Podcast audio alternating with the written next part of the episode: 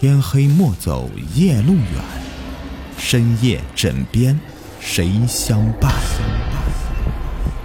欢迎收听《灵异鬼事》，本节目由喜马拉雅独家播出。你们好，我是雨田，欢迎收听今天的《灵异鬼事》。今天故事名字叫做《宿舍异事》。知道吗？一个人在宿舍的时候，很容易发生一些奇怪的事情，特别是晚上。暑假的时候，宿舍人都回家了，就剩下我一个人独守空房。要不是因为我想找兼职做，我也不会选择留在学校，因为暑假的学校实在是太热了。一到暑假，还没过完一个星期呢。学校就把空调给停了，这天气是一天比一天热，晚上睡觉的时候身上的衣物也一天比一天少，直至不能再少。我躺在床上，即便是吹着风扇猛地吹，这汗呢还是止不住的流。汗水顺着背部将整张席子给浸润了，汗水蒸发带走了夏日白天的余温，才让我得以入睡。那段日子的睡眠质量真的不是很好。隔了好几间宿舍的一哥们儿，他也没走，我就经常跑到他那边跟他吹牛。人一无聊起来，哎，啥都聊，从演员聊到日本演员，从日本演员聊到日本女演员，哎，最后啊，不知为什么，绕着绕着吧，就聊到了鬼故事里去了。你还别说，夏日的夜晚讲起鬼故事来。身上那股子因为燥热的天气引起的莫名烦躁，哎，居然被生生的给压制住了，甚至乎还能感觉到丝丝的凉意。当然，这凉意有时候还是让我感到有些害怕的，那种感觉就像是有人趴在你的背上，对着你的脖子吹冷气。其实我也知道，这样的感觉多半是因为自己心虚，宿舍的空洞让我产生了某种不安。不过，俩大老爷们儿也没什么好顾虑的。哎呀，男子汉大丈夫怕啥呀？我们还是继续聊，这样子夏日的晚上就好过多了。那个哥们儿知道的东西很多，本来不怎么可怕的东西，从他嘴里面说出来，哎，都怪可怕的。他问我，知道鬼片中的鬼为什么老是出现在坟地、乱葬岗？义庄等人少的地方吗？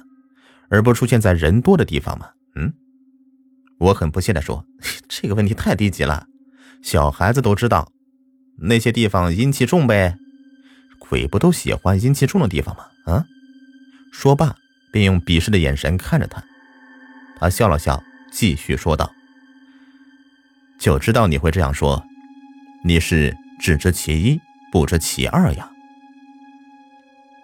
没错，鬼是喜欢阴气重的地方，但鬼喜欢阴气的同时，也喜欢人身上的精气，特别是处男的精气哦。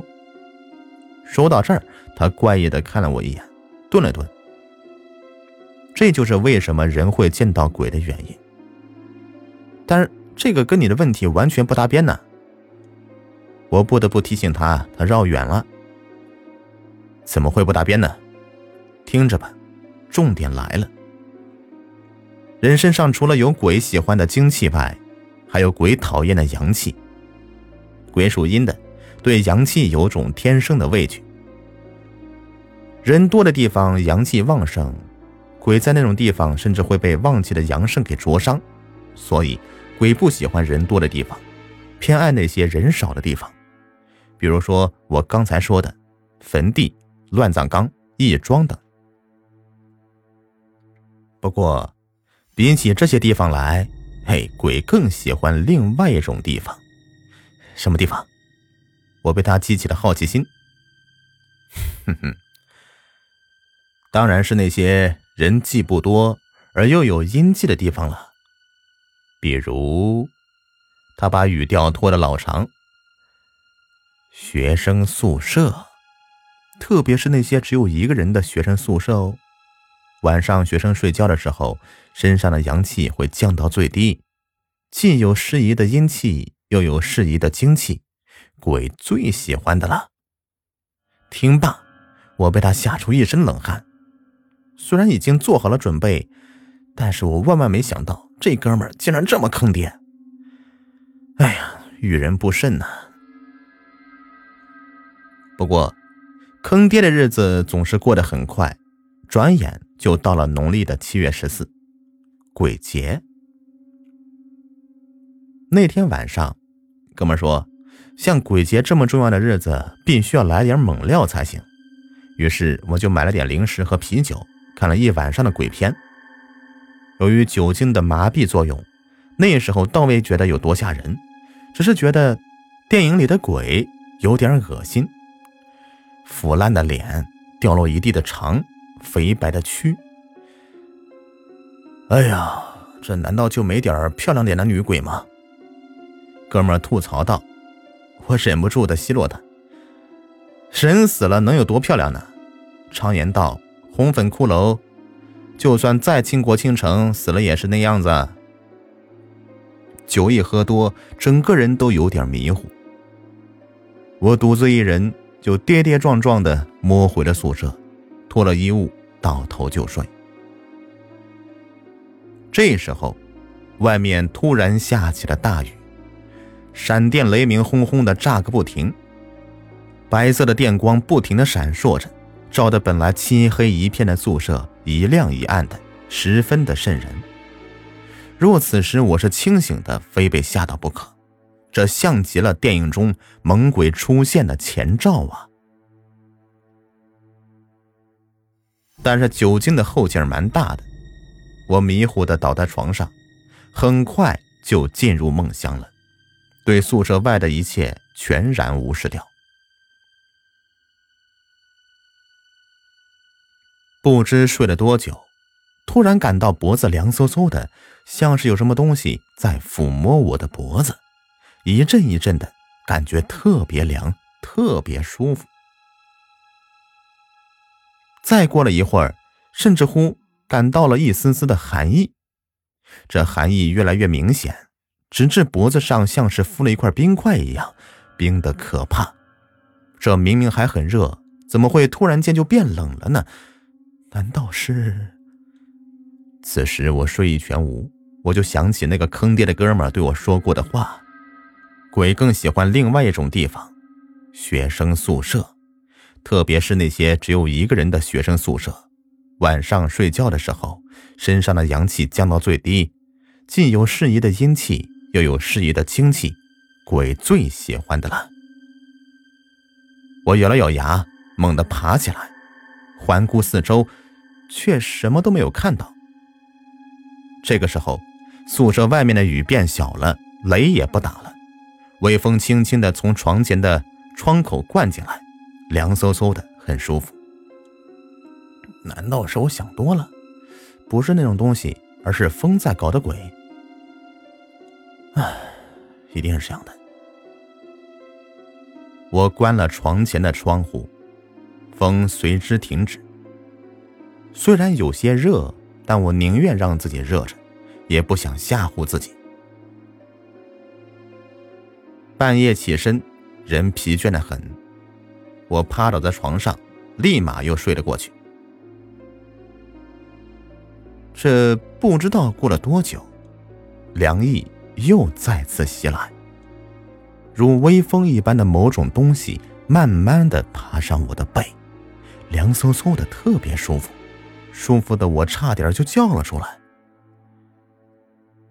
然而，不久以后，这背部就像是慢慢的被加了重物一样，变得越来越重，越来越重，压得我快喘不过气来了，就好像是有人从我的后背慢慢的压上来。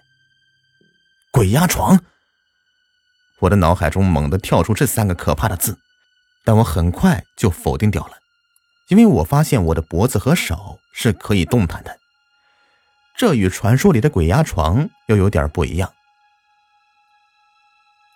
我将头缓缓的往右边侧过去，却发现一只如藕般的细手从我的后背垂了下来。